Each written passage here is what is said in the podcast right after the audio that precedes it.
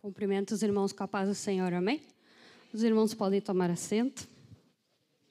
Então, como o pastor falou, hoje a gente vai estar falando do mês de maio. E a tribo que representa o mês de maio é a tribo de Zebulon. Então, eu vou primeiro falar da tribo e depois eu vou estar falando em seguida sobre o alinhamento, que seria o nosso tema do mês.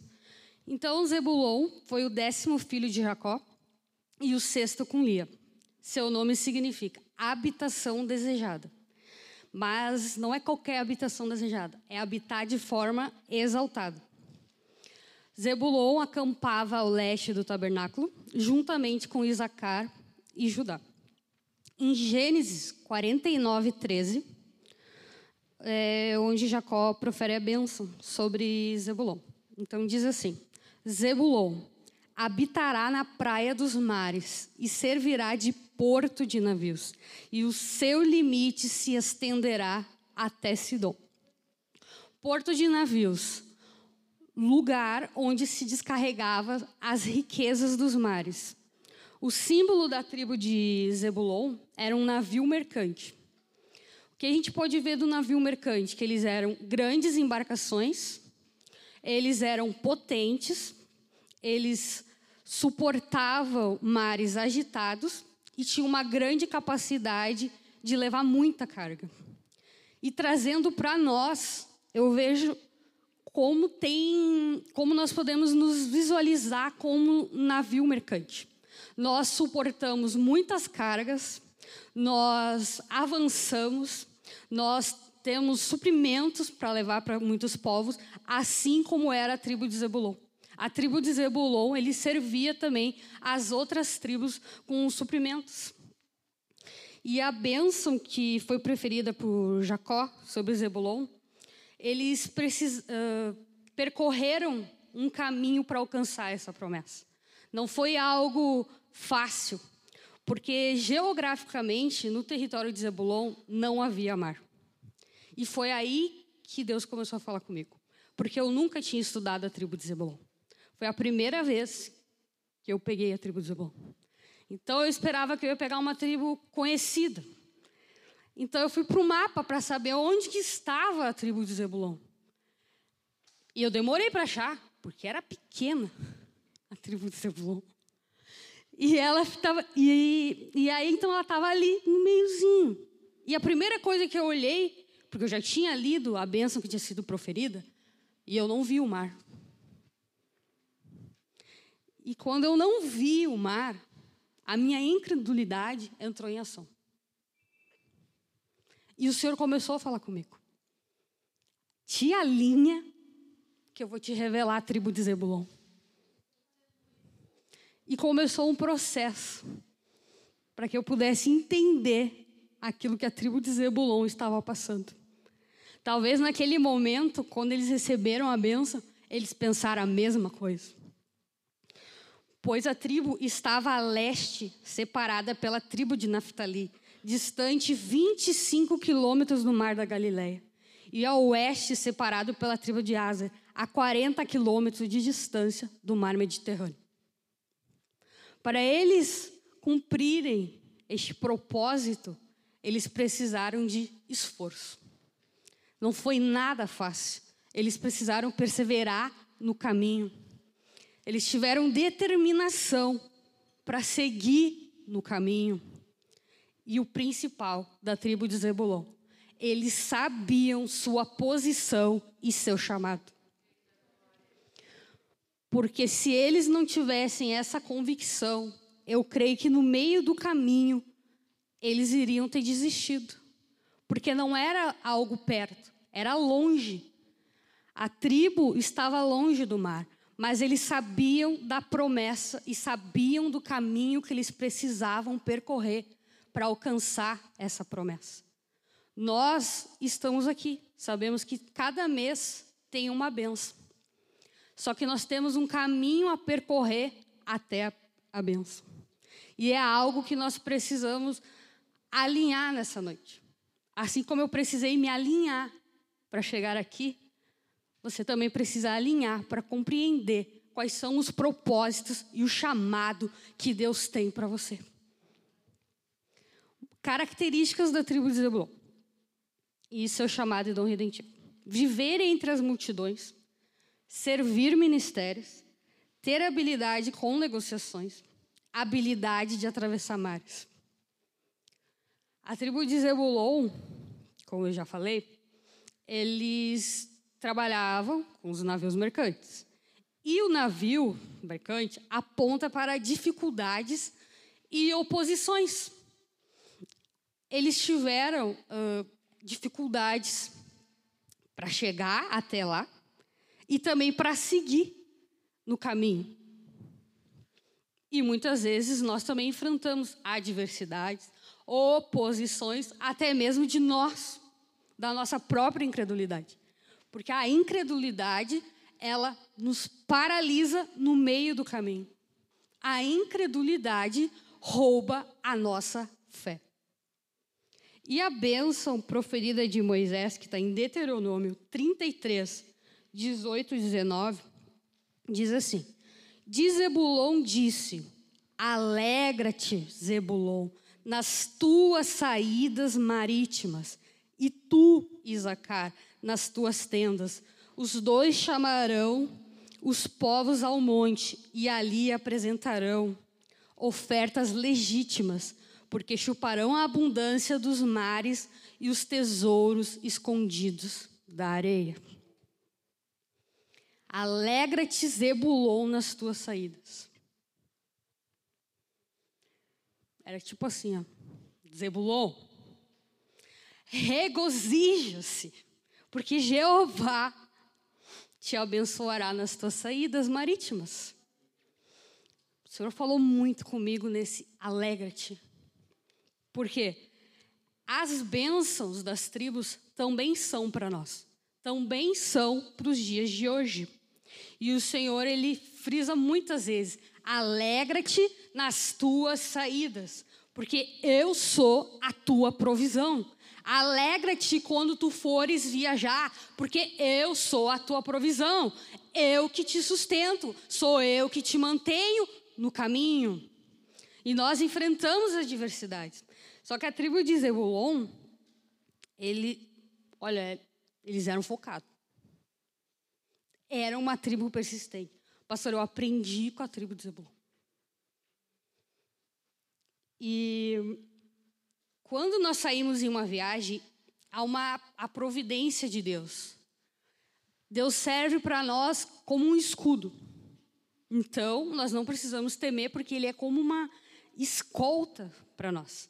Mas essa questão das saídas de se alegrar, ela não se refere só para uma viagem, ela se refere também para quando você for trabalhar, alegra-te nas tuas saídas.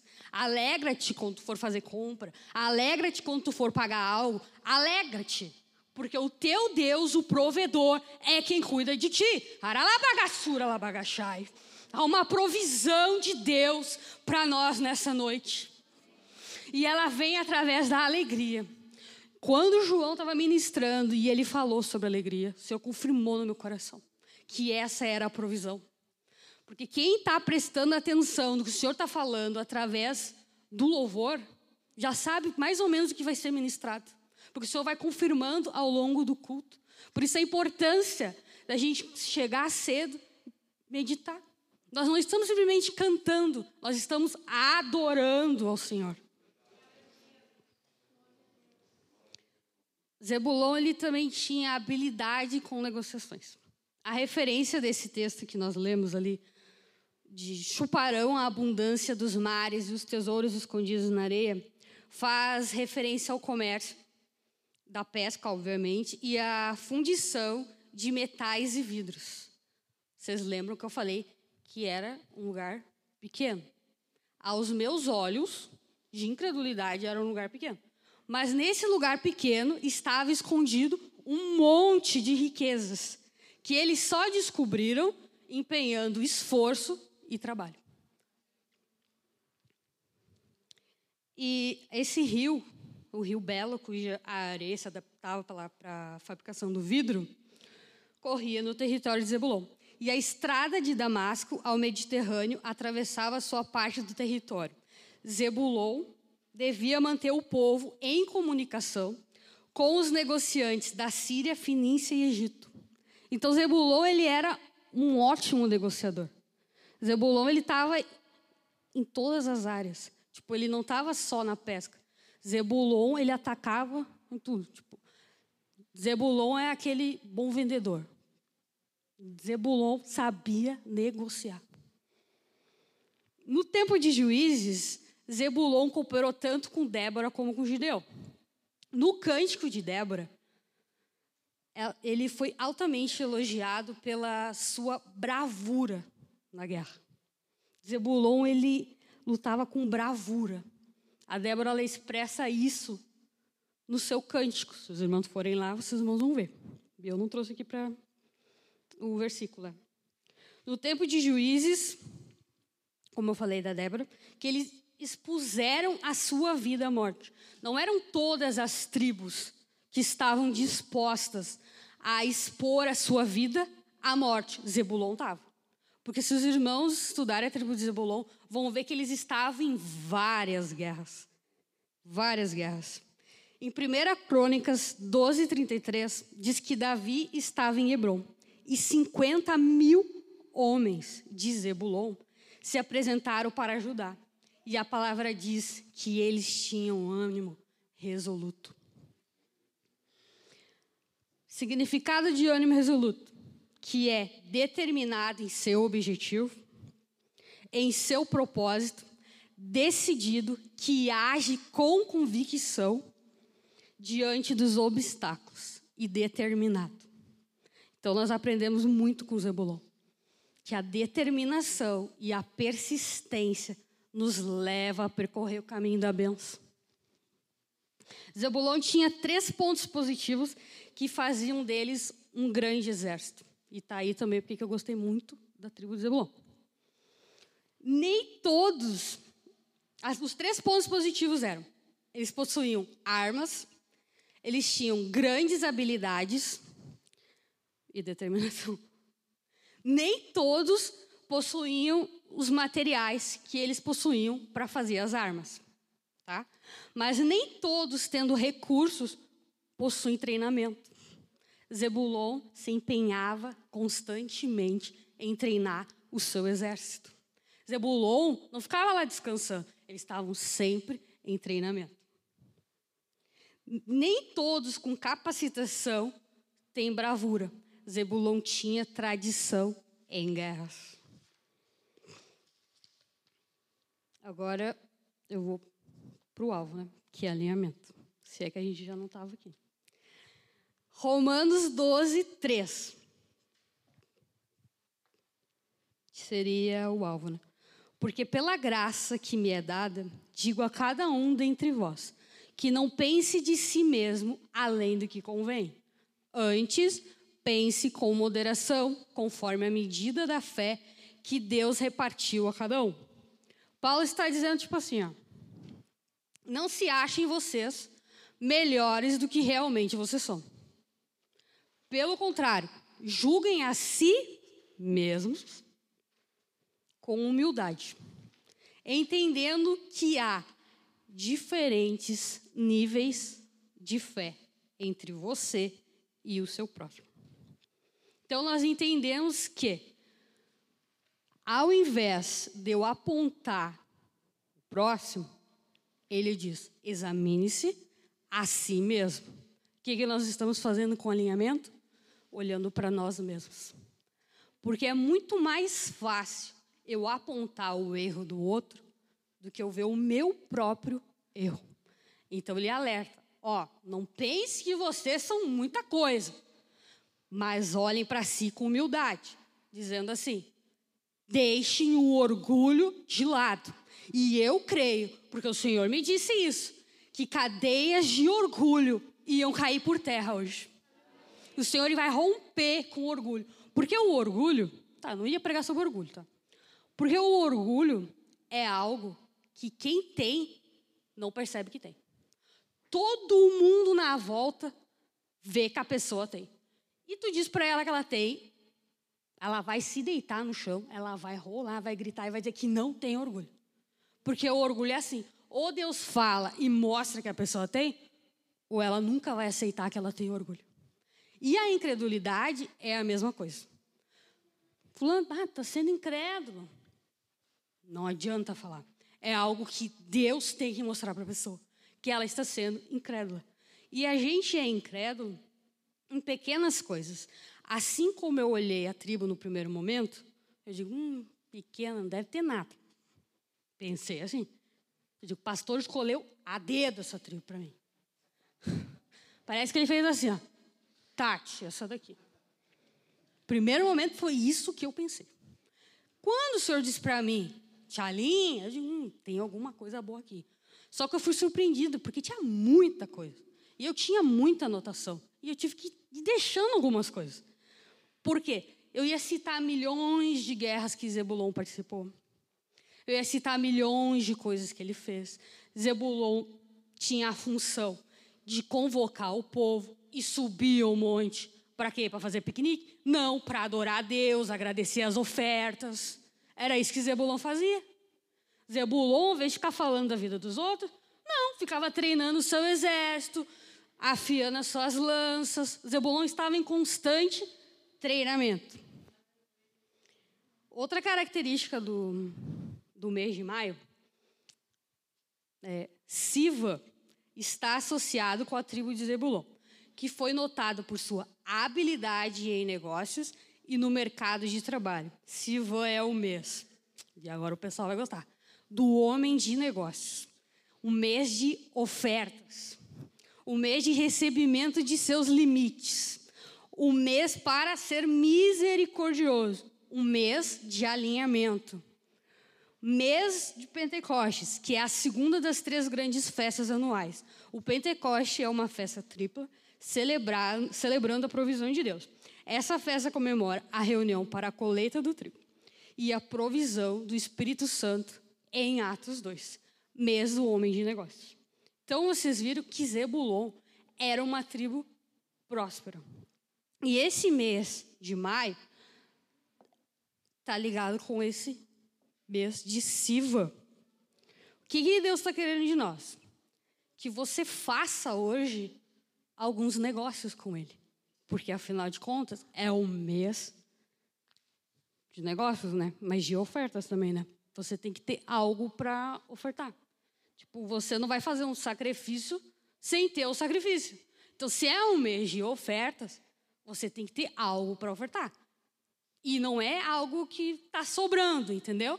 não é algo que não custe.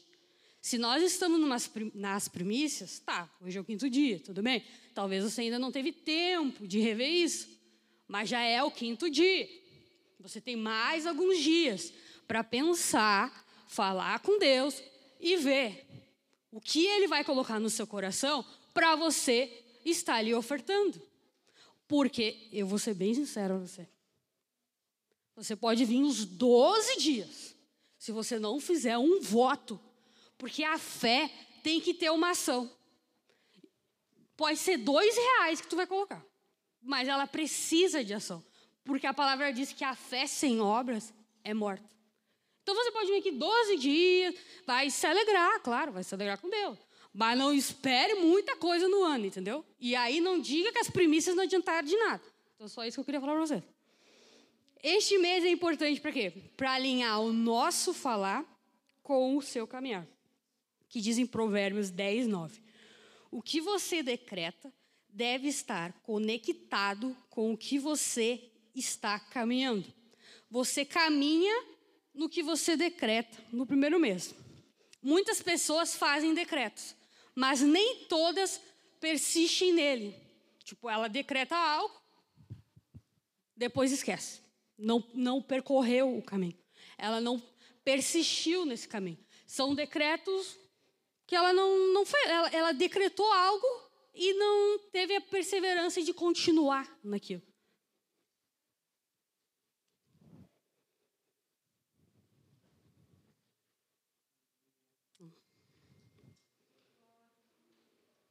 Uma coisa que a gente tem que pensar é como que está a nossa visão em relação ao propósito. Porque se nós iniciamos algo com a visão errada, provavelmente você vai ir para o lugar errado. Então, primeira coisa que você tem que analisar como é que está a sua visão. Como é que está sendo para vocês esse início de primícias? O que você está decretando nesse início? Seria bom vocês anotarem. Porque vocês vão percorrer um caminho. E vocês vão precisar saber o que, que vocês decretaram para prosseguir nesse caminho. A forma com que nós estamos entregando as primícias, elas vão dizer muito como vai ser o nosso ano. Você já sabe, né, que vai ser um ano difícil, né? Tipo, não é, não é pessimismo, é realidade. Tem bênção? Tem bênção, mas tem muito desafio. E o que nós estamos fazendo é recarregar as baterias. Nós estamos nos enchendo, nos enchendo, nos enchendo. Para quando vierem os dias maus, as adversidades, nós tenhamos algo reservado. Primícias também é isso. Primícias é ofertar, é ofertar. Só que, tipo assim, não é qualquer coisa, entendeu? É você está dando primeiro para o Senhor, entendeu? E esse mês de Sivan aqui, que eu sei que o pastor vai continuar nisso depois, ele pede para que a gente preste atenção em princípios de prosperidade. Tem vários, mas assim, ó, basicão, dízimo, oferta. Aí você vai dizer assim: eu dou o dízimo, eu dou oferta. Mas como é que você dá o dízimo? Desse jeito que eu falei, vou ter que dar o dízimo. Ou você vai ofertar o dízimo? Eu oferto. Vai ter gente que dá, é um sacrifício. Vou ter que dar o dízimo, senão o pastor vai ver que eu não dei o dízimo esse mês. Tem diferença, não tem? Então, é, é um alinhamento. Os irmãos estão entendendo? Alinhar as nossas motivações a forma com que a gente age. Tu vê, uma pequena coisa, uma palavra, vou ter que dar o dízimo. Ou então, administra, sabe a administração de dízimo? Não, esse mês é muito dízimo, vou dar só metade. É muito dinheiro. Está administrando o dízimo. Ou, não, tem um irmão ali que está precisando mais que a igreja, então vou dar para ele. Estou ofertando no ministério dele administradores de dízimo. O dízimo não é para você determinar como é que vai ser feito. E já aviso, Deus não precisa do teu dízimo, não precisa da tua oferta. É você que precisa disso. É você que precisa dele, é você que precisa da provisão dele, e dízimo é relacionamento com ele. A forma com que você está ofertando, a forma com que você está administrando as suas finanças, demonstram muito do seu relacionamento com ele. A oferta é a mesma coisa. Ah, mas eu não tenho. Não tem? Amém. Quanto tempo faz que você não oferta? Pensa, pensa aí, pensa. Eu comecei a pensar isso porque agora a gente tem que ter uma ação, né? A gente levanta, vai ali, pega um envelope, põe a oferta. Antes, ficava sentado, tocava ali um dinheiro. Era isso aí. Abria a aniquileira, fazia assim dentro. Agora você tem que ter uma ação. Você vai até ali e isso é algo profético. Porque você está se movimentando. Você vai ali, pega e põe. Uma dica para vocês. Antes de sair do culto, já pega o envelope, já leva para casa e já traz a oferta pronta. Por quê? Porque o culto ele já começa em casa. Então você já vem preparado, já vem com algo no teu coração. Não é aquele negócio assim, ah, tá sobrando isso eu vou ofertar isso. Então, o nosso pensamento, a nossa mentalidade em relação às coisas, elas precisam mudar.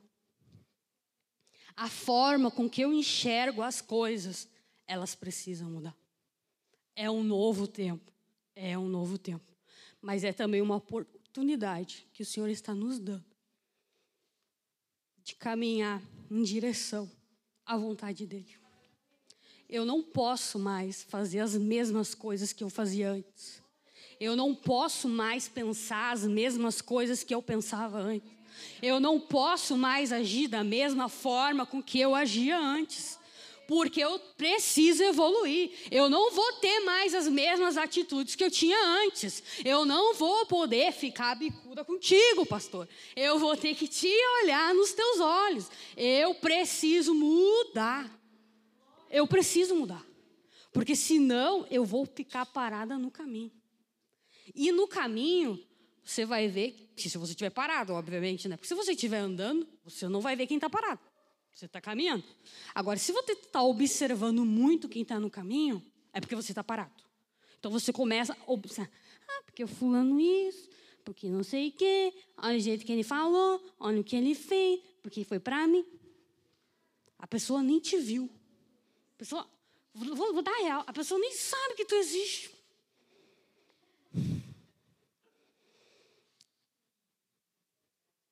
É olhar para si, né? O apóstolo, deixa eu fazer um cartaz aqui que o apóstolo Paulo falou.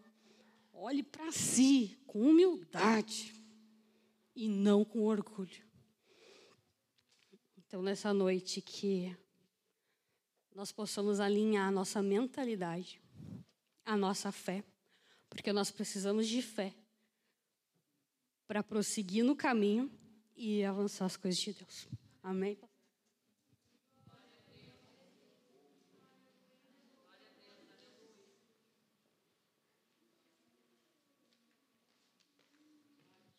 Foi um alinhamento básico, tá, gente? Não foi nada de... Meus irmãos, obrigado, Tati. Fica por aí, minha filha. Vou pedir para a Sandra também chegar por aqui, que ela vai estar fazendo oração. Irmãos, olha só como nós estamos fazendo os temas. Nós damos o tema para a pessoa e a pessoa pesquisa e ela tem o entendimento e traz o que Deus está lhe dando. Amém? E isso dá uma liberdade para a pessoa é, ouvir a Deus e falar o que tem que falar. Então, o, esse aspecto da, da pauta de maio, que fala empresarialmente, hum, que a Tati já, já examinou aqui, trouxe sobre isso, é, é, é uma pauta nós vamos estar orando por o mês de maio, mas quando chegar em maio, você vai ter suas antenas ligadas sobre as coisas que te distorcem a respeito disso.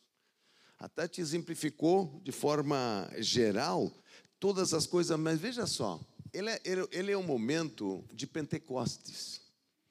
E o que, que aconteceu em Pentecostes? Tiveram duas tábuas teriam que descer. A primeira quebrou Moisés, e a segunda o Pentecostes ele se reproduz em Atos dos Apóstolos, 49 dias depois da, da, da Páscoa. O que, que é o cumprimento de Pentecostes? O cumprimento, nós temos no Velho Testamento a entrega da lei, a revelação de Deus para o povo, para uma nova revelação. Quando nós chegamos no Novo Testamento, nós temos o que? Nós temos a vinda do Espírito Santo de Deus. E, e, no meio disso, o que a Tati falou aqui, o que, que as pessoas faziam em Pentecoste? Levavam as primícias para o sacerdote abençoar toda a produção. Então a colheita já estava por sair. Então veja o como as primícias têm tem a ver com o coração, tem a ver como nós enxergamos Deus. As primícias é como eu me entrego para Deus em tempo, em pensamentos, não apenas financeiro. Agora, quando nós examinamos essa parte que no meio de Zebulon, que é uma tribo de, de extraordinária prosperidade, estão os princípios ali. Os princípios, quais são os seus princípios? Ouvir a voz de Deus a respeito de como eu, eu, eu, eu trabalho com a minha parte financeira. Meus irmãos, todas as igrejas prósperas, todas, elas sabem princípios de ouvir a Deus a respeito das finanças. todas as igrejas prósperas. E vou dizer uma coisa: nós temos experimentado nos últimos anos, temos experimentado algo especial da parte de Deus nessa área, né, nessa área econômica. Mas eu creio que neste tempo, Deus está tá querendo algo específico da parte de Deus. Hoje, quando eu vi a Tati falar sobre isso, eu até pensei que a Tati ia falar sobre isso, ia falar outra coisa. Mas eu vi que realmente está ali na pauta de, de Zebulon. E, e, veja só, as três bênçãos que estão em Zebulon, que estão autenticadas em Zebulon, a primeira delas, eu anotei aqui, era a colheita, a provisão física de Deus através da colheita de trigo parte física, era a primeira bênção que existia ali dentro. A segunda era, era o recebimento da Torá, a provisão da revelação de Deus que acontece no Monte Sinano e depois em Pentecostes. E a terceira é a provisão do Espírito Santo. Então você vê que eh, ela está associada a três é, tempos oportunos de Deus. Irmãos, não é apenas um mês, Zebulon. Ele é um tempo oportuno onde Deus faz coisas extraordinárias. Nem todos os meses Deus, Deus é, ele, ele faz coisas extraordinárias quando Deus quiser. Isso é verdade. Agora, tem uma coisa: Deus tem tempos oportunos onde Ele opera espetacularmente. A vinda do Senhor Jesus e o seu, a sua ressurreição está aqui. Ou seja, por que poderia estar em outro lugar? Está aqui a vinda do Espírito Santo, 49 dias depois, está, está elencado neste processo. Então você vê que existem tempos oportunos onde Deus faz algo extraordinário, extraordinário da parte de Deus. E ele fala aquilo que a Tati falou, de um alinhamento, que ele diz: é, olha só, decretos que a Tati falou aqui, ó, decreta deve estar conectado com como você está caminhando. Que fé? Hoje de manhã nós falamos da fé qual é a fé que está aqui dentro? Não a fé que, não o versículo que você crê. Qual é o, o, a fé que está aqui dentro? Nós falamos da esperança da fé e do, da convicção da fé. Duas coisas totalmente diferentes. Eu vou dizer, esse ano vai ser exatamente isso. Vai ser um ano de muita prosperidade e você vai ver pessoas com grande dificuldade. As duas coisas acontecerão ao mesmo tempo acontecerão oportunidades extraordinárias, não tenha dúvida disso. E acontecerão situações que você vai ver, a pessoa não alinha o caminhar, não alinha a visão, não alinha o que está pensando. Então, essa, essa não tenho dúvida que será assim. Hum? E nesta noite nós vamos fazer, o, vou pedir para a Sandra, eu vou só ler a pauta que está ligado, porque, irmãos, a, a, a simbologia desse mês envolve duas tábuas da lei, envolve dois tipos de pensamentos, porque esse é um mês para cuidar o pensamento. Hum? E nós vamos olhar que uma das, das potestades que atuam nesse mês é a rainha do céu. Amém? A idolatria, por exemplo, vemos em fevereiro que a rainha dos céus ativa o, a consagração nos mares, nas águas. E aqui a rainha do céu, ela anuncia e ela tem Cosme e Damião. Você tem é, essa atitude Cosme de consagração, de Cosme e Damião. Tu vê que são duas coisas. Ela traz uma confusão na mente das pessoas. As pessoas dizem, mas pastor, eu já estou em Cristo, eu já fui lavado pelo sangue, já fui batizado. Vou dizer mais uma vez para você. A libertação é para os cristãos, não é para o ímpio. O ímpio, quando entra pela porta da igreja, se converte, aí vem a libertação. Então, vou dizer uma coisa: tem trancas nas nossas vidas, na área financeira, área espiritual, que as pessoas não se dão conta que tem.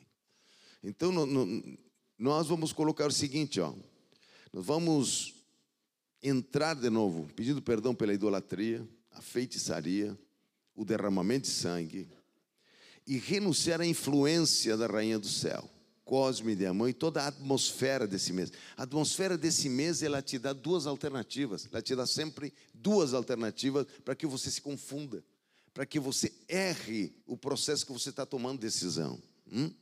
Então, isso envolve família, trabalho, empresa, finanças. Outra coisa que esta pauta de, de arrependimento é a pauta que usa os ministérios de libertação. Isso aí não é uma coisa minha. É, uma, é a pauta que usa o Ministério de Libertação, a nível de Brasil, a nível dos Estados Unidos, a nível. Todos usam essa pauta, uma pauta principal de libertação. Então o que acontece é o seguinte: o, olha que esquecer dos. É um, é, um, é um mês que muitas vezes nós esquecemos os ensinamentos do Senhor. Hum? E ele diz o seguinte: ó, e nós inventamos soluções sem consultar o Senhor. É uma coisa que nos, nos, nos dá na cabeça. A pessoa toma decisões e não ouve a voz de Deus. Ele diz que é um mês que, que, que é um mês nevrálgico de tomar decisão. Por isso é um mês perigoso. É, dispensar o conselho do corpo de Cristo. Muitas vezes a pessoa dispensa o conselho do corpo de Cristo numa situação dessas, né? É, e muitas vezes traz enfermidade, traz situações específicas para a sua vida, traz situações que não se, não se entendem. Hum? Olha só, desonrar o Senhor com os bens, primícias e toda a renda, achar que, achar que conquistou tudo pela força. Naquele momento parece que dá um, uma cegueira na pessoa. Rejeitar a repreensão do Senhor, não permitindo que a mente seja purificada. Gerar morte através da independência, de tropeçar no, no, no meu próprio entendimento, ir para um caminho de confusão, ansiedade, medo, dúvida que entrou no coração. Confessar, irmãos, analise situações duplas que acontecem com você. Esse mês é um mês que das coisas duplas. Você age de uma forma e você pensa de outra. Você diz uma coisa e você age de outra maneira. Você, eh, ele é uma situação que ele, ele, ele nos traz a duplicidade da pessoa. Ou confessar atitudes duplas de caráter, da insinceridade, egocentrismo, imaginação, inquietude Olha só, a inquietude de crianças consagradas a, a, a Cosme e Damião. Você vê crianças inquietas, inquietas, inquietas, inquietas. Você não, você não consegue. Que tem, muitas vezes, não conseguem prestar atenção, que tem déficit de atenção. E você pensa, ah, não, as pessoas vão para o médico só, não.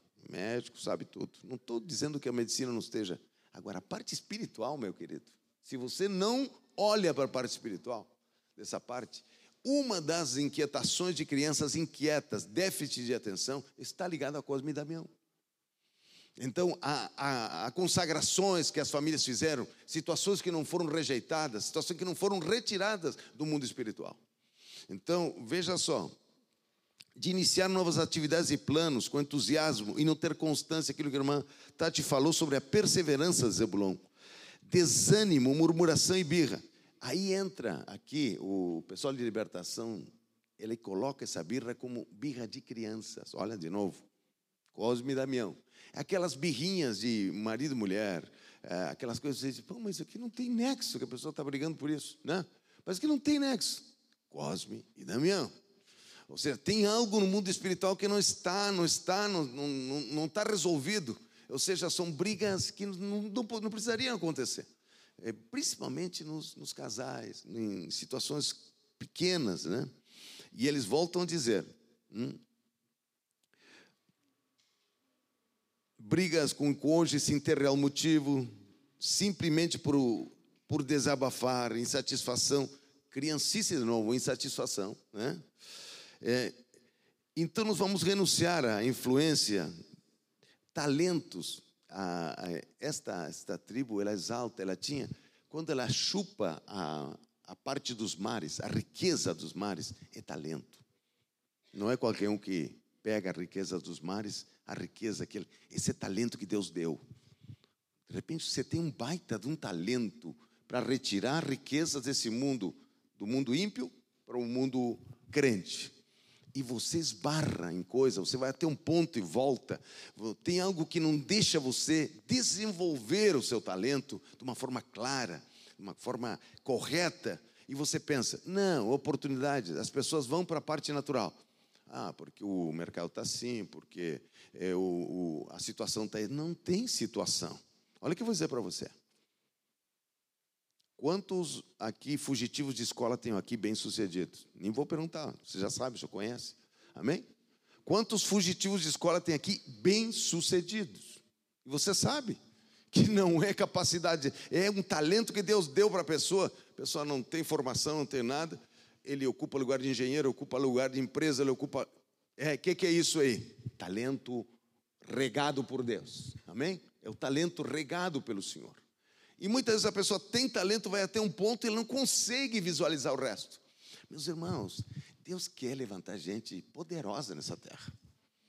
Empresário bem sucedido, empresário que vai, toca, vai, vai de lado a lado, vai de norte a sul, vai de leste a oeste. E, na verdade é o seguinte: a nossa mente precisa de alinhamento, que a irmã Tati falou, há um alinhamento. As pessoas me dizem, eu estou bem assim, tô... mas meu irmão, e o propósito de Deus? O que, que você vai fazer com o teu talento? É uma das. É, a influência das trevas sobre o nosso talento. Nós precisamos retirar essa influência, retirar, retirar essa capa que nos segura, que não nos dá criatividade, que não nos dá entendimento disso. Amém? É, olha só, a influência do jardim do Éden, como Eva desejou essa sabedoria e comeu do fruto, decretou, ela, ela teve nessa falsa sabedoria de Eva, que quis um produto por um lugar errado, tomou duas decisões, tomou uma decisão errada. E o Senhor Jesus diz em Colossenses, diz, destruirei a sabedoria dos sábios e descartarei o entendimento dos sábios. E em Colossenses e em Isaías 29, 14 diz: Eu desfaço os sinais dos adivinhos e eu enlouqueço os agoureiros. Você acha que você vai para o mercado, você está lidando com quem? Com feiticeiro, meu irmão. Você está lidando com agoureiro. Você está lidando com quem está competindo contigo. Eu sempre conto os irmãos, né? Que eu, eu recebi, eu estava fazendo um plano de marketing.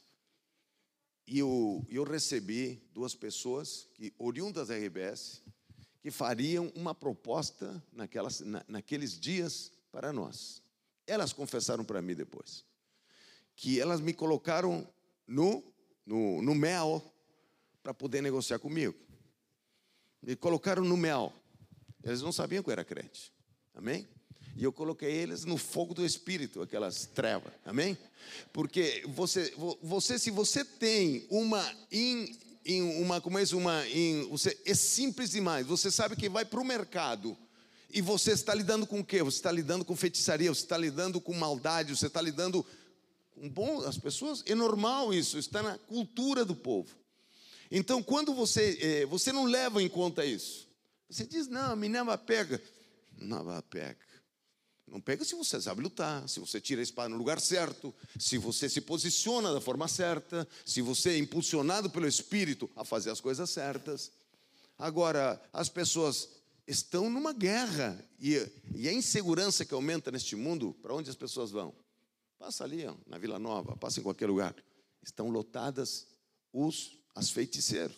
Você sai à meia-noite, o que, que você encontra?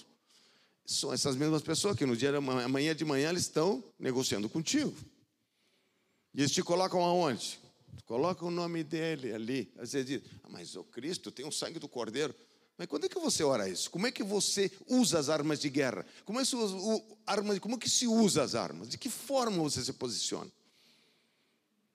Então, isso é uma ignorância. Eu sempre digo, a ignorância nossa vai, você querendo ou não, você vai ir para o mesmo lugar. Né? Então, toda a influência do Éden, ele disse: Eu enlouqueço os adivinhos. E no final, nós vamos estar orando pela pauta de ativar a bênção de Zebulão na nossa vida. Qual é essa pauta de Zebulon aqui? De acordo com Gênesis 30, 20, o dote, o dom que Deus deu, ativar, trazer força sobre ele, crer no que Deus te deu, levantar isso na, na dimensão que Deus quer nós temos a unção para romper os mares da dificuldade. Zebulon ia contra a situação que a, que a irmã colocou. Assim, havia uma situação de distância. Depois havia uma situação de transformação da matéria-prima. E havia tinha que navegar naquele mar tumultuado com aquelas embarcações. E ele vencia. Eles tinham dom, eles tinham, eles tinham, eles pegavam aquilo, era fácil para eles. Então, olha só, ativar a unção para romper as mares das dificuldades, problemas, para vencer as batalhas. Segundo, e tomar despojos. Nós temos que ir para o mercado para pegar despojos, para aquilo que Deus nos deu. Amém, queridos? Ativar os segredos do reino, recebendo a sabedoria, crescer em graça, em conhecimento do Senhor Jesus Cristo e apropriada pela espada que o Senhor nos dá. E e se apropriar do elemento de vitória e o poder da ressurreição que está sobre nossas vidas. Meu espírito, alma e corpo, minha família, meu ministério, meus bens, negócios, em nome de Deus. Eu pedi para o João chegar ali, que a irmã Sandra vai conduzir essa oração. Isso, e a benção eu faço. E nós, e você se sentir algo, vamos ficar em pé. Se você sentir alguma coisa onde você está, você não fica com vergonha. Amém? Enquanto a Sandra ora, eu vou dar uma percorrida. É, é noite de libertação, não tenha dúvida. Amém? Não tenha dúvida. Então você preste atenção no movimento espiritual da coisa. Preste atenção. Uma vez Sandra estava orando aqui, e nós estávamos num culto, e estava a última pessoa lá. Daqui a pouco ela caiu dura. Lá, ó, puf, lá dentro. E ninguém foi lá para ajudar a pessoa a explicar o que estava acontecendo com ela. Ela se envergonhou e saiu correndo pela porta. Porque achou que era a única. Nós todos vamos sendo libertos e dando entendimento do que Deus tem para nós. Amém, queridos? Aleluia. Louvado seja Deus. Irmãos, aqui quando o pastor falou é, Cosme e Damião, é, ele falou, Cosme e Damião é, são dois demônios, tá? São, é um tipo de demônio. São dois demônios que agem junto. Quem veio da Umbanda, da, do Candomblé, conhece, sabe disso, né? Só que existem hierarquias no mundo com os anjos, certo? No mundo espiritual existe hierarquia dos anjos e demônio é anjo caído. Existe sim, e a Bíblia fala sobre isso, sobre os principados, tronos e potestades. Essa rainha do céu, da forma como ele falou aqui, é um trono. E ela age, esse trono age através de influência sobre as nossas vidas. As irmãs que são líderes, que foram líderes lá no tempo que eu estava na Monte Cristo, nós fizemos uma pauta de 12 meses de oração. E foi em cima disso, nós falamos sobre isso. Então, a influência que vem através destes tronos vem para a nossa vida. São doze tribos, são doze tronos que existem. E eles são cíclicos. No mês de junho, de maio, junho é o meu amanhã, né? Mas o mês de maio age através desse trono da rainha do céu e um uma forma de demônios que são comandados por essa influência é Cosme Damião. E uma vez eu estava orando com uma pessoa e eu enxerguei o demôniozinho, pequenininho. Nós orando com, com era um irmão, um homem, orando com ele aqui, e eu olhei e vi ele a, segurando a perna do irmão e olhava para mim e ria, como se estivesse debochando, como quem dissesse: Tu está orando, mas eu não vou sair. E o Senhor me mostrou, mostrou aquela carinha, me mostrou aqueles dentinhos sorrindo para mim. Eu digo, mas tu vai sair mesmo. E saiu. E ele foi liberto. E era estéril. E a esposa também. E Deus deu para eles a gravidez. Quando nós saímos dali, nós falamos, o Senhor me mostrou que ela ficaria grávida e que ela daria luz. E passou-se pouco tempo, não foram muitos meses, e ela ficou grávida. Então, são impedimentos na vida da gente. E na nossa inocência, na nossa pureza, na nossa ingenuidade, nós não cremos nisso. Que nós vamos sendo travados, que nós vamos sendo barrados. Esses demônios existem. E vou dizer mais para você que talvez tenha vergonha. Eu, eu, eu fui liberta com manifestação de demônio. Eu fiz um escândalo na igreja. Ninguém conseguia expulsar aquele bicho terrível de mim. Dentro de mim, não era fora, não era uma força, era dentro, me consumia de dor, de dor, eu senti, ele não queria sair. E fiz um escândalo. E ele saiu. E a pastora chegou para mim e disse assim: Sandra, expulsa tu, porque ninguém conseguia. E eu fiz. Um auto, uma auto-expulsão. E quando eu abri os olhos, todo mundo escondido atrás de um pilar, atrás do outro, tremendo na minha frente. Porque a gente perde a consciência. A gente perde a consciência. A gente não, o Espírito Santo não deixa a gente perder a consciência. Mas os demônios fazem a gente perder a consciência. Então, quando eu tinha aqueles ataques de lucidez que eu vinha, eu enxergava alguma coisa, mas eu voltava e eu não sei, o pastor estava junto comigo. Então, não precisa sentir vergonha. Porque a vergonha e o medo segura o bicho aí. E não deixa ele sair. E nós estamos na família da fé. E se você for incrédulo, feche os olhos, porque a sua incredulidade barra o fluir da unção. Se você for incrédulo, se ajoelha, bota a cabeça no banco e esquece o que está acontecendo para o resto. Mas se você for uma pessoa que acredita, uma pessoa que tem fé, levanta tuas mãos e manda bala nele. Porque é Ele que está te segurando. É Ele que bota medo em nós, Ele que faz a gente se esconder, é Ele que faz a gente sentir vergonha. Ah, não vou, que vergonha que vão pensar de mim. Vão pensar pior de ti se você continuar travado pelas trevas. E vão dizer, mas você não é crente, que Deus é esse, que a tua vida não muda, que teu casamento não muda, que teu filho não muda, que teu, tuas finanças não mudam, que as coisas não mudam. O Senhor nos deu autoridade, amém, irmãos? Amém? Então você vai esquecer quem está do seu lado. Esquece, esquece, esquece. Esquece. Esses bichinhos aí que a gente dá o nome de Cosme e Damião, eles agem lá na infância. Tem pessoas que foram consagradas e nem sabe que foram, porque quem é que leva? Geralmente é a mãe, né? Pega o santinho e leva lá e faz comer enquanto a mãe fica tomando os banhos, os sais, tomando aquela coisa toda de ervas, né? Faz. A criancinha fica comendo aqueles docinhos, a criancinha fica comendo aquelas balinhas. E aquilo ali é consagrado. E aquilo ali entra, é uma autoridade. A mãe é autoridade, o pai é autoridade, dá autoridade para quem entra na criança.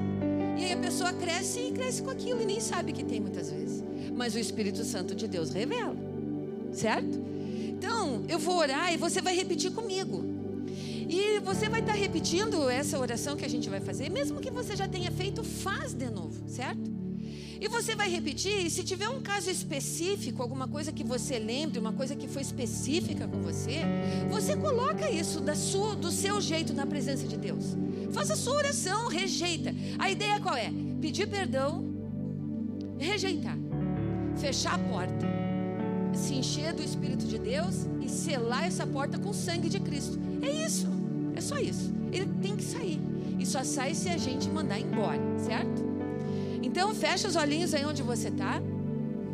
Para que fechar o olho? Só para não se distrair. Se quiser ficar com o olho aberto, fica, mas não fica olhando para os lados. E diz assim comigo: Senhor Deus. E diz com vontade, gente. Poder. Senhor Jesus, na tua presença, na presença da igreja, na presença dos anjos, de Deus Pai, Deus Filho, Deus Espírito Santo, eu tomo autoridade sobre a minha vida, pelo poder da aliança, pelo sangue de Jesus Cristo de Nazaré, vertido lá na cruz, que me escolheu desde a fundação do, do mundo e me deu um nome no seu reino e um lugar para mim de posse dessa autoridade. Eu quero, em nome de Jesus Cristo, colocar diante de ti todo o poder do inimigo, principados, potestades tronos, demônios, colocar debaixo do sangue do Cordeiro e dizer que eu renuncio sobre a minha vida, sobre a minha família, sobre a minha descendência, o meu trabalho, empresa, as minhas finanças, o meu corpo físico,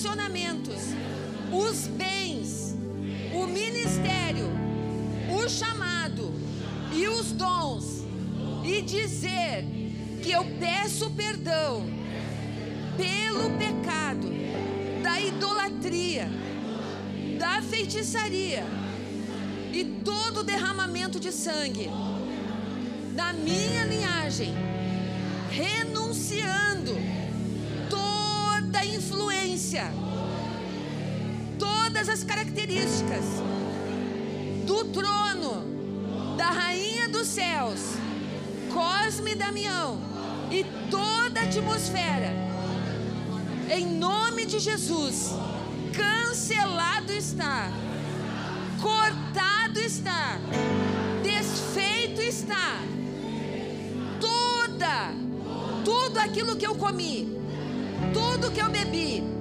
tudo que eu consagrei, tudo que eu recebi, da ponta da cabeça, a planta dos meus pés, eu quero agora tornar sem efeito para a glória do nome do Senhor Jesus. Eu confesso que eu esqueci ensinamentos do Senhor e não guardei no meu coração esses ensinamentos, por ter também dispensado todo o conselho do corpo de Cristo e de ter astúcia que trouxe enfermidade para meu corpo e tormento para minha alma. Eu quero também liberar de sobre a minha vida e desligar toda influência que eu recebi através dos meus pais e todos os antepassados. Eu quero retirar o meu corpo, a minha alma e o meu espírito das encruzilhadas, dos centros de Umbanda, de candomblé, toda a roupa que eu vesti, tudo que eu bebi, tudo que eu comi, tudo que foi derramado sobre mim, aonde eu coloquei a planta dos meus pés, agora, agora,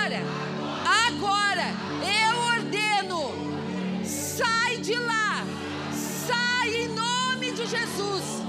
Retira, vai fazendo a sua oração e vai retirando, vai retirando, retira, retira de lá, retira teu nome, retira teu corpo, retira teu pensamento, retira as palavras que foram proferidas, todas as invocações que foram feitas, o lugar que foi aberto, todo aquilo que foi vestido, tudo que foi comido, tira, tira, vai tirando, vai tirando. Se é de índio, tira da sua cabeça o cocar.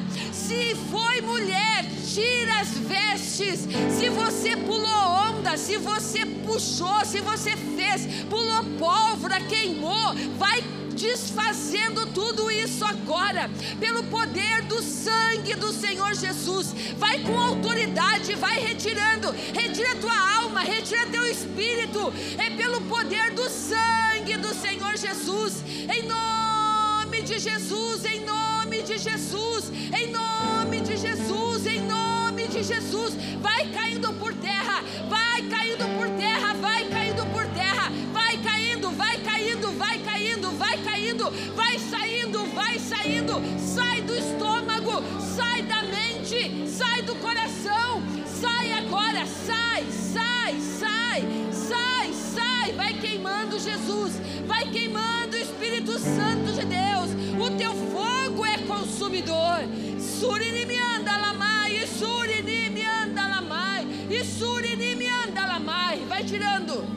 Tira as amarras dos teus tornozelos. Tira, arranca, arranca as amarras, as algemas, os grilhões sejam despedaçados agora.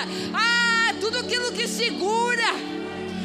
Aleluia, como pulseiras os teus membros, os pulsos, vai cortando, vai cortando, vai aniquilando pelo nome do Senhor Jesus. Aleluia! Teu pescoço como escravo, teu pescoço como escravo, a coleira no teu pescoço, como se você fosse um escravo, uma escrava sendo conduzida. Ah, vai retirando, retira, retira, retira. Não fica com essa coleira, tira ela agora, tira ela agora, tira, tira, tira do teu coração, tira a dureza do teu coração. Pode ser por uma couraça que tenha sido colocada. Abre nesta noite, abre como se fosse um cofre que está sendo aberto. Tira essa couraça de sobre ti, tira a couraça do teu coração, em nome do Senhor Jesus. Ah, surinimi anda lamai, e surinimi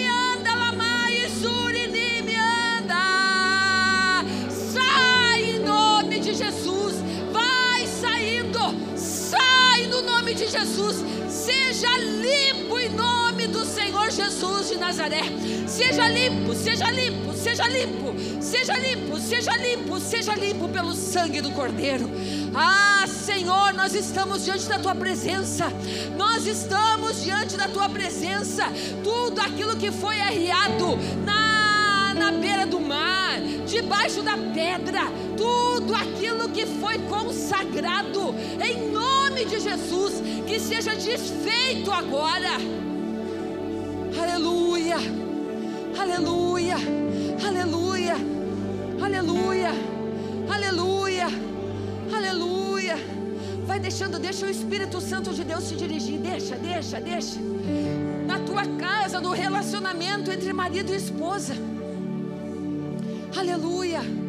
Santo Deus, você sabe os pensamentos que tem, você sabe os sonhos que tem, você sabe os sentimentos que tem, da onde você acha que isso vem? Vem do trono de influência, mas nesta noite nós vamos cortar isso no mundo espiritual.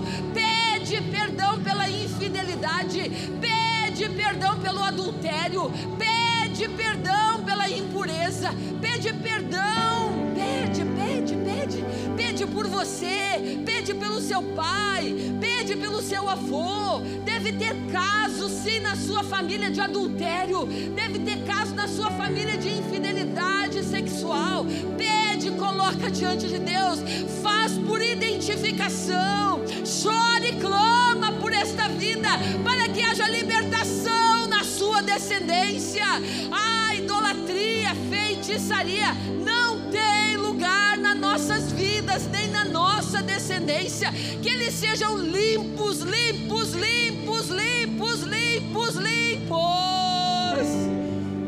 Poderoso Deus, aleluia. Aleluia, aleluia, aleluia, aleluia, aleluia, aleluia. Vai, deixa o Espírito Santo de Deus revelar para você. Não pressa de sair da presença de Deus. Não tenha pressa em sair, não tenha. Não tenha pressa em sair da presença de Deus. A birra, agir como criança, agir como criança nos relacionamentos, em você querer ter a razão, em você querer fazer certo e só valer aquilo que você pensa, aquilo que você diz. Essa birra, essa criancice, essa infantilidade vem de Cosme e Damião, mas nessa noite rejeita isso. Você já cresceu, você é um homem, uma mulher adulta. Birra não, criança mal educada, criança sem educação. Ore pelo seu filho, pela sua filha. Se ele é inquieto, se ele responde, se ele é mal educado, se ele desonra, vai colocando, isso aí é birra, isso é birra, isso é birra, vai limpando, vai limpando e vai se desfazendo desses vínculos. Não temos parte contigo, diabo. Não temos parte contigo, Satanás. Não temos parte contigo. Nessa noite é noite de libertação. Essa noite é quebra de vínculos. Essa noite é sim. Vai limpando, vai limpando, vai limpando, vai limpando, vai limpando, Jesus. Vai limpando, Senhor Jesus. Vai limpando, vai limpando, vai tirando. Não queremos nada que nos tranque, não queremos nada que nos trave, não queremos, não queremos ser escravo das trevas, não queremos ser escravos de Satanás. Em nome do Senhor Jesus. Aleluia. Incredulidade foi falado aqui nessa noite. Orgulho foi falado aqui nessa noite. Vai colocando na presença de Deus e pede perdão, pede, pede, pede. Pede por você, pede pelas pessoas da sua família. Vai colocando seus parentes, seus irmãos, seu pai, sua mãe, seu avô. Vai colocando, vai colocando. Vai liberando eles no mundo espiritual. Vai abençoando suas vidas. Não é para dúvida, não é para condenação, não é para queixa, não, não. É para bênção, é para bênção, é para bênção. Aleluia, aleluia. Nós oramos pela bancarrota, nós oramos pela miséria agora, nós oramos pela multiplicação financeira, nós oramos por toda a ganância, nós oramos contra a avareza, em nome do Senhor Jesus. Retenção de dízimo, medo de ofertar, medo de dizimar, medo de ajudar, medo de ser generoso financeiramente, medo de perder as finanças, medo de perder dinheiro, medo, medo, medo que a tua empresa vai quebrar, medo que você vai perder o emprego, medo que você não vai ser promovido. Ah, aquelas mentes que vão maquinando soluções. Aleluia. Independente de Deus, nessa noite coloca teu trabalho, coloca tuas finanças diante do Senhor. Nós repreendemos agora, nós retiramos toda a influência de mamon sobre a sua vida, toda a influência de mamon agora. Ah, no dizimar, no ofertar, no trabalhar, no conquistar. Nós retiramos agora, mamon vai se retirando, todos os demônios que estão sob o comando de mamon, solta essas vidas agora, solta essas vidas agora, solta essas vidas agora, em nome do Senhor Jesus Cristo, poderoso Deus, aleluia, aleluia, aleluia, aleluia,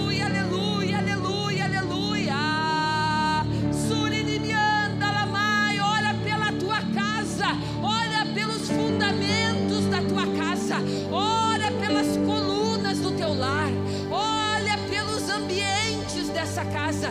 Vai orando, vai colocando diante de Deus. Aleluia.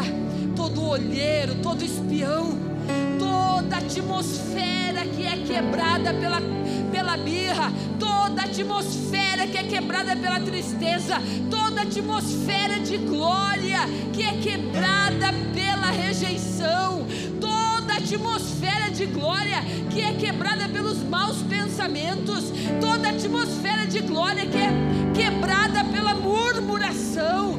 Pede perdão para Deus, reconcilia nesta noite toda toda falta de gratidão. Que rouba, que rouba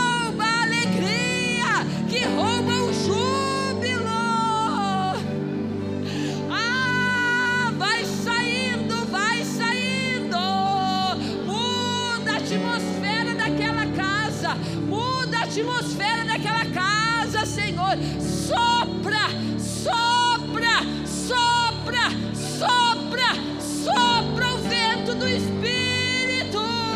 Sopra o vento do Espírito neste lar atmosfera de bênção, atmosfera de vida, atmosfera que limpa. Aleluia. Aonde tem briga, aonde tem discórdia, aonde tem frieza, aonde tem indiferença, aonde tem orgulho, vai trocando. Muda essa atmosfera, Senhor. Muda essa atmosfera. Muda a atmosfera do teu lar. Diz, levanta tuas mãos e bendiz. Bendiz, bendiz, bendiz. Agradece, agradece, agradece, Agradece, agradece. Aleluia. Deus de glória. É santo, Senhor. Aleluia. Glória a teu nome. Vai orando, irmão. Vai, vai, vai.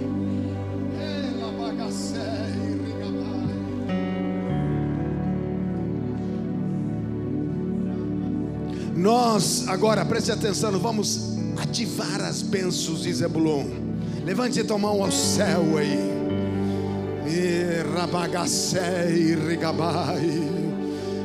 Senhor, de acordo com Gênesis 30, 20, nós recebemos o dote de Deus, o dote, a unção, para romper dificuldades nos mares, adversidades, para vencer batalhas e tomar despojos. Alambagassuri, nós ativamos o céu ativamos os segredos do reino. Labagacei, rigabassai. Recebamos a coroa da sabedoria para crescer em graça, conhecimento do Senhor Jesus Cristo. Nos apropriamos da espada do Senhor, Rabagacei, Urabagasabiei. E em nome de Jesus, Agora você repita comigo, em nome de Jesus. Eu tomo posse do elemento da vitória, poder da ressurreição que está sobre minha vida, meu espírito, a minha alma e corpo, minha família, meu ministério, meus bens e negócios em nome do Senhor Jesus Cristo. Oh, glória seja dada ao nome do Senhor. Glória seja dada ao nome do Senhor Jesus de Nazaré.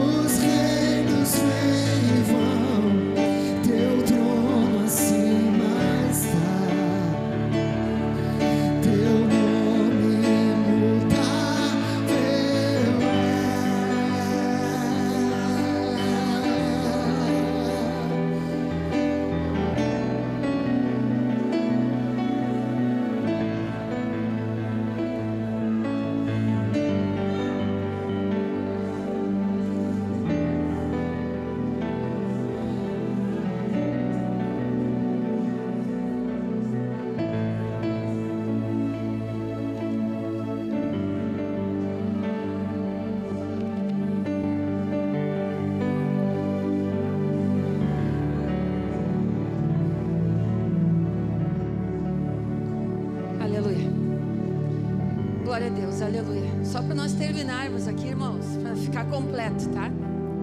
Se você quiser sentar um pouquinho, você senta, mas depois a gente vai levantar para orar. Dá uma descansadinha. Graças a Deus que eu falei com o pastor antes da Tati pregar. Não sei onde é que tá a Tati. Ela é a Tatita. Sumiu a Tatita. Antes da Tati, eu cheguei ali e falei uma coisa pro pastor que eu queria. Que eu queria, hoje, que eu queria orar pela cesta. E eu queria testemunhar e compartilhar algo com vocês. Ainda bem que eu falei, tá ali a Tati. Ainda bem que eu falei antes da Tati pregar. Porque hoje o pastor chegou em casa, depois que veio aqui da igreja, né, da oração da manhã, e chegou comentando a respeito de algo que ele tinha visto, a respeito do tamanho da cesta que nós estamos colocando as primícias. E aí, eu fui eu, foi eu que comprei a cestinha. Mesma coisa. Tu só ouviu, mas tu falou para mim quando chegou em casa. Isso. Aí ele me contou que ele tinha visto, né? Sentido. Irmãos, e aí, claro, quando ele fala, o que que fica? Ah, é a cesta pequena, nós estamos com pouca fé. Deveria ser uma cesta maior. Não é esse o primeiro pensamento que vem na mente da gente? Né? Uma, uma cesta pequena. Mas, na verdade, quando eu fui comprar, eu tinha visto algo maior. Na verdade, era algo desse tamanho e tinha um diâmetro bem grande. Mas acabei olhando para essa, simpatizei com ela e trouxe. E ela não foi barata, ela foi carinha. Aí eu disse algo para o pastor: é verdade, ela é pequena, poderia ser maior. Mas eu vou lançar um desafio para vocês. Ela não precisa hoje ser maior, porque o que foi dado de oferta de primícias mal preenche o fundo dessa cesta. Então, não existe necessidade de nós termos ainda uma cesta muito grande. Por quê? Aí eu falei para o pastor: então nós vamos fazer o seguinte: antes de comprar uma cesta maior, nós vamos fazer ela encher tanto que vai transbordar para fora tudo o que vai ser colocado aqui dentro. O que, que vocês acham? Vamos aceitar o desafio? Vamos fazer. Melhor do que comprar uma cesta maior para ficar mais feio ainda que vai estar tá vazia. Vai estar tá vazia. Por quê? Irmãos, não entendam como uma. Vocês me conhecem, vocês sabem que eu não estou criticando ninguém, né? Eu sou a tesoureira, para quem não sabe, eu sou a tesoureira da igreja, tá? Do Ministério Vida e já era tesoureira há tantos anos. Eu sou tesoureira há quase, sei lá, 18 anos, 20 anos eu sou tesoureira. Já era desde o tempo, sempre. Então, por quê? Porque nós estamos aprendendo sobre primícias. Ninguém é expert em primícias aqui, nem nós somos. E nós temos, tanto o pastor quanto eu, a gente tem uma dificuldade em falar em oferta e dízimo. Vocês já perceberam isso, né? Alguém já deve ter percebido. Quando eu chego aqui, que eu falo do envelope em branco, eu falo daquilo já quase querendo que termine aquele pedaço ali, porque eu tenho vergonha de falar. E verdadeiramente, eu sinto vergonha de falar muitas vezes. Parece que a gente está pedindo dinheiro. E isso é um jugo. Porque quem é que não é abençoado? Você, né? Nós que damos os dízimos.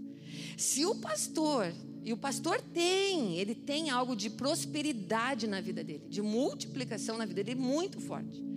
Ele tem mesmo, ele, Deus deu para ele isso.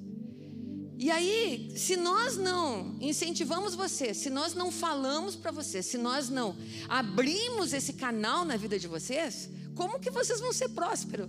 Se a prosperidade vem através de ser dizimista, de ser ofertante e agora de dar oferta de primícia. A oferta de primícia, ela não é dízimo e não é oferta alçada. Ela é primícia. Se nós estivéssemos no campo, a primícia não seria só dinheiro por que, que é dinheiro? Porque a gente trabalha e recebe a remuneração em dinheiro, né? Notas. Mas se nós estivéssemos no campo, a primícia seria a primeira batata inglesa, né? A Maria sabe disso, né, Maria? Uh, o trigo que é colhido, a cevada que é colhida, aí vem lá, traz os molhos para o pastor, consagra a colheita. Né? Ovos, né? Pode trazer também, né? Se você tem uma criação de galinha lá e, e, e começou as primícias, né? Foram os primeiros ovos da tua galinha, traz ovo de caipira, pode trazer. Irmãos, isso é primícias. É daquilo que você está recebendo primeiro. Você vai lá e dá para o Senhor. E dá com alegria. Não é aquele sentimento, ah, vai me faltar o pobre. E a gente tem isso. Ah, vai me fazer falta depois. Aí eu vou dizer, a Mônica, a Mônica, a Mônica, vou dar uma sugestão para a Mônica. A Mônica fez uma receita nova lá, ganhou uma encomenda primícia. Vou lá trazer, vou trazer, vou colocar no altar um, sei lá, um dois, dois, três, dois, quatro, dois. Não sei. Isso é primícia. E aí a parte, quem ganha salário é a parte financeira. Desafio que eu vou fazer para vocês.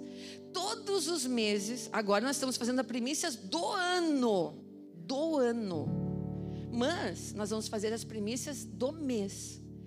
Todo dia primeiro do mês, nós vamos ter o culto de primícias. Aí vai ser feita a ceia, nós vamos orar pelo nosso mês de novo, nós vamos orar pelas finanças, a gente vai abençoar as primícias, vai ser o culto da primícia. Se o dia primeiro cair na segunda, o culto vai ser na segunda. Se o dia primeiro cair na quarta, vai ser na quarta. Se o dia primeiro cair no sábado, vai ser no sábado. E domingo de manhã nós continuamos com o nosso culto de celebração normal. Amém, irmãos? Então, qual é o desafio? Nós não vamos trocar a caixinha. Não, nós vamos fazê-la transbordar, que não dê para tampar e que caia para o lado e que caia no chão, não importa, dá o relógio, dá, dá o cinto, dá o anel, dá, é primícia, não importa. Pode dar 20 centavos. Não é o valor, irmãos, não é o valor, não é o valor, é o que está no seu coração para Deus. Amém? porque é Ele que vai ver isso. Amém? Então, nós vamos estar orando então pela. Ah, olha o milagre, vou contar um milagre para vocês hoje. Algumas pessoas eu já tinha falado, eu tinha pedido oração. Tivemos aquela dificuldade aqui com o piso, lembra, né? Todo esse piso aqui foi trocado, todo ele. Foi feito, na verdade, três vezes esse piso. E a forma como foi colocado agora, a última vez, foi a forma perfeita. E só que proprietário, e isso aqui era um problema de, de construção, que foi mal feito a construção quando construiu o prédio. O pastor, um vício oculto, foi um vício oculto. O pastor entrou em contato com o proprietário e o proprietário disse que não ia uh, ajudar de forma nenhuma, que isso era uma responsabilidade nossa. Aí o pastor falou, falou, não sei o quê. Bom, resumindo toda a questão, fizemos tudo isso sem a ajuda do proprietário nenhum. Irmãos, e foi muito caro. Não foi carinho. Não foi um pouquinho caro. Foi muito caro. Não desestruturou toda a finança da igreja, que a gente estava tudo organizadinho, porque Deus é Deus na nossa vida e sempre é, e é algo tão tremendo. Só que o domingo contatou esse Sandra, o que nós vamos fazer agora? Nós vamos colocar eles na justiça. Se ele não aceitar, nós colocamos na justiça. Aí começaram as tratativas, tratativas. Resumindo, hoje veio a resposta. Ele aceitou e pagou tudo, toda a despesa que nós tivemos aqui com esse piso, ele está pagando. Amém? Glória a Deus, irmãos. Então, e o que, que, é isso? Isso é, é Deus abençoando, Deus provendo, Deus prosperando, né? O nosso advogado é o nosso irmão que faz parte do conselho nosso, irmão Roosevelt, né? E, e as tratativas foram agora, agora em dezembro, porque e eles, irmãos, empresário é empresário. O mundo espiritual tem que ser acionado. E nós acionamos em, no, em outubro, falamos para os irmãos orar por isso. E eu não queria entrar o ano é, colocando alguém na justiça. Essa é a verdade. Né? Nós fizemos uma notificação, nós tínhamos todo o direito, bem claro. Só que eu vi que eles estavam querendo nos. Na verdade, o dia que eu falei com eles, mandaram aqui ao, a inspeção deles, e eles viram que estavam errados. Na verdade, eles não quiseram, porque viram que era muito caro. E saíram fora. E eu vi que eles estavam adiando e nós tínhamos que abrir para os cultos. O que, que nós fizemos? Vamos botar e vamos tocar a ficha. Vamos para frente. Não? E depois Deus nos resolvemos com eles. Agora, no, parece mentira agora nas, nas festas. Agora o, o, irmão Roosevelt, vou dizer uma coisa, não é fazer propaganda do Roosevelt. O Roosevelt é um, ele é feroz. Quando ele pega um negócio, ele é feroz, né? Ele, ele não, ele vai até o final. E agora, no meio das festas, ligou para a advogada: olha, nós vamos entrar, nós notificamos duas vezes vocês. A terceira vai para o pau. E vai para o pau e vai custar caro para vocês. E vai custar mesmo. Mas, meus irmãos, atrás disso tem uma parte espiritual. Que nós dependemos de Deus. Eu digo, eu não quero entrar um ano com uma pendência, com, um prédio, com situações a resolver. Advogado agora quatro, ontem deu um sinal, olha, nós reconhecemos que isso aí está errado e nós queremos ressarcir. Acertou, acertou uma, uma das propostas que era para não tocar, porque era, era injusto cobrar tudo aquilo que nós gastamos ali. Então eu imaginei que havia uma parte que eles fariam parte. E hoje eles homologaram ali, estão fazendo o um acordo, está tudo certo. Mas o que, que eu entendo isso? Que nós não ficamos enrolados com coisa, já está andando, amém? E a bênção está sobre nossas vidas, aleluia. Glória. Então vamos ficar em pé, vamos orar então pela nossa caixinha maravilhosa. Não, sou idólatra, mas ela é lindinha, né? Então vamos lá, estique as mãos, estendam as mãos para cá. E você pensa aí na sua oferta, certo? Ah, mas eu já dei. Não importa. Pensa nela de novo. Coloca na presença de Deus para o Senhor fazer um milagre. Uma medida recalcada, sacudida, abundante, super abundante sobre a sua vida. A gente tem que romper alguns limites, irmãos, e a fé. E eu creio que Deus gosta disso. O Senhor gosta de ser desafiado às vezes. Porque desafiar Deus significa que a gente confia nele. Não é aquele desafio com desonra, encostando Deus na parede. Não, dizendo, Pai, Tu é Pai. Então, Senhor, faz algo tremendo na minha vida. Faz algo, Senhor, que todo mundo veja que Tu és Deus na minha vida. Senhor, faz algo que estremeça as estruturas da nossa vida. Isso é filho. Filho tem essa confiança, certo? Senhor, nós estamos diante da tua presença, Pai. Nós te louvamos por essa noite. Nós apresentamos diante de ti, Senhor, as ofertas que foram feitas nessa noite, todas aquelas que já foram ofertadas e aquelas que virão ainda durante estes meses, Pai. Nós queremos, sim, Senhor, que essa caixa seja substituída, mas quando não couber mais nada aqui dentro, Senhor, que caia para fora, que caia no chão Senhor, que a vida dos irmãos sejam transformadas, que a prosperidade venha sobre eles. Nós oramos agora pelos contratos que estão assinados. Nós queremos que haja prosperidade. Pai, nós oramos por aqueles que estão devendo, Pai, que têm negócios próprios, empresários. Lojistas, quantas lojistas tem aqui, Senhor? Aquelas pessoas que são devedoras, nós oramos para que esses valores, Senhor, sejam pagos em nome de Jesus. Nós oramos, Pai, pelas dívidas, Senhor, que haja sim negociações fantásticas. Ah, Senhor, negociações, Senhor, sobrenaturais. Nós oramos para que haja remissão de dívidas. Nós oramos para que haja anistia de dívidas. Nós oramos por promoção no trabalho. Nós oramos, Pai, por multiplicação, por prosperidade financeira.